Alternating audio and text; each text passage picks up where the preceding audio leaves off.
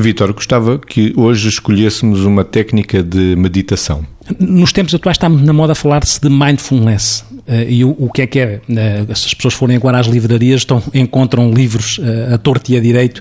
sobre esta técnica de meditação. É claro que, como já dissemos, existem muitas técnicas, meditação budista, meditação zen, meditação cristã, meditação transcendental. Bom, e mindfulness é outro modelo que, que foi criado na, na década de 70 no MIT por, por um indivíduo chamado John Kabat-Zinn e que desenvolveu esta técnica. Na prática, na prática, eu já digo um bocadinho o que é que é o mindfulness, o que é que é mindfulness na prática, as meditações têm todas uma, um fio condutor que as atravessa, um denominador comum no fundo, são técnicas em que a pessoa foca a atenção de uma forma não analítica. O que é que eu quero dizer com isto? Quer dizer que o objetivo é estar presente no presente. É a pessoa, naquele momento, está a pensar naquela coisa, mas não analisa, não avalia, não julga. Pode ser através de um mantra, em que a pessoa, através de uma palavra, eh, pode acontecer através da meditação transcendental ou através da meditação cristã, a pessoa, através de uma palavra, foca a atenção na palavra e quando o pensamento se desvia para outro estímulo, não tem problema, o pensamento vai, porque o nosso cérebro, por defeito, é, é divagante, está sempre a divagar. O objetivo da meditação é tentar contrariar a divagação do pensamento fazer com que se foque a atenção ali, no aqui e agora, sem estar a avaliar ou a julgar ou a comparar, porque o nosso cérebro está sempre a fazer avaliações e juízos de valor, que é isso que nos consome a energia e nos gasta, e sempre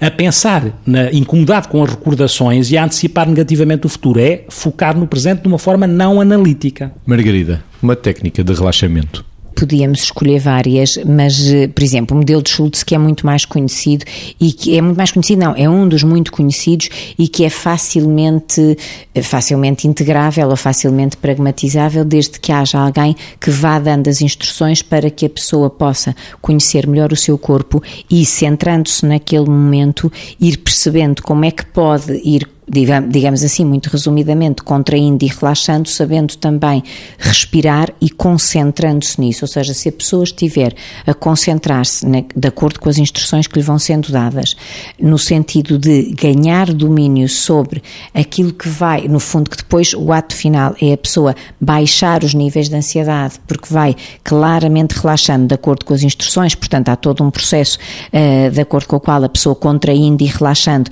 chega a, a um estado estado de bem-estar físico que lhe permite também, vamos dizer assim, parar o pensamento. Porquê? Porque o concentrou naquelas instruções que estão a ser dadas e que a estão a obrigar a conduzir o corpo e a perceber que tem poder uh, sobre ele até atingir um estado de bem-estar que lhe permite ficar calma, ficar tranquila, uh, serenizar, perceber no fundo que consegue até dominar as funções do corpo de uma forma que ele acaba desde uma altura em que é contraído, digamos assim, depois é por, por partes do corpo, etc., mas não importa, até a uma altura em que fica praticamente sem o sentir. E quando vai deixando de sentir essas partes do corpo, atinge, digamos, um estado de bem-estar grande, quer psíquico, quer físico, porque deixa mesmo de sentir, uh, deixa, deixa mesmo de se sentir quase, isto numa altura, porque isto tem que ser repetido, em que a pessoa consegue verdadeiramente ir treinando esta relação.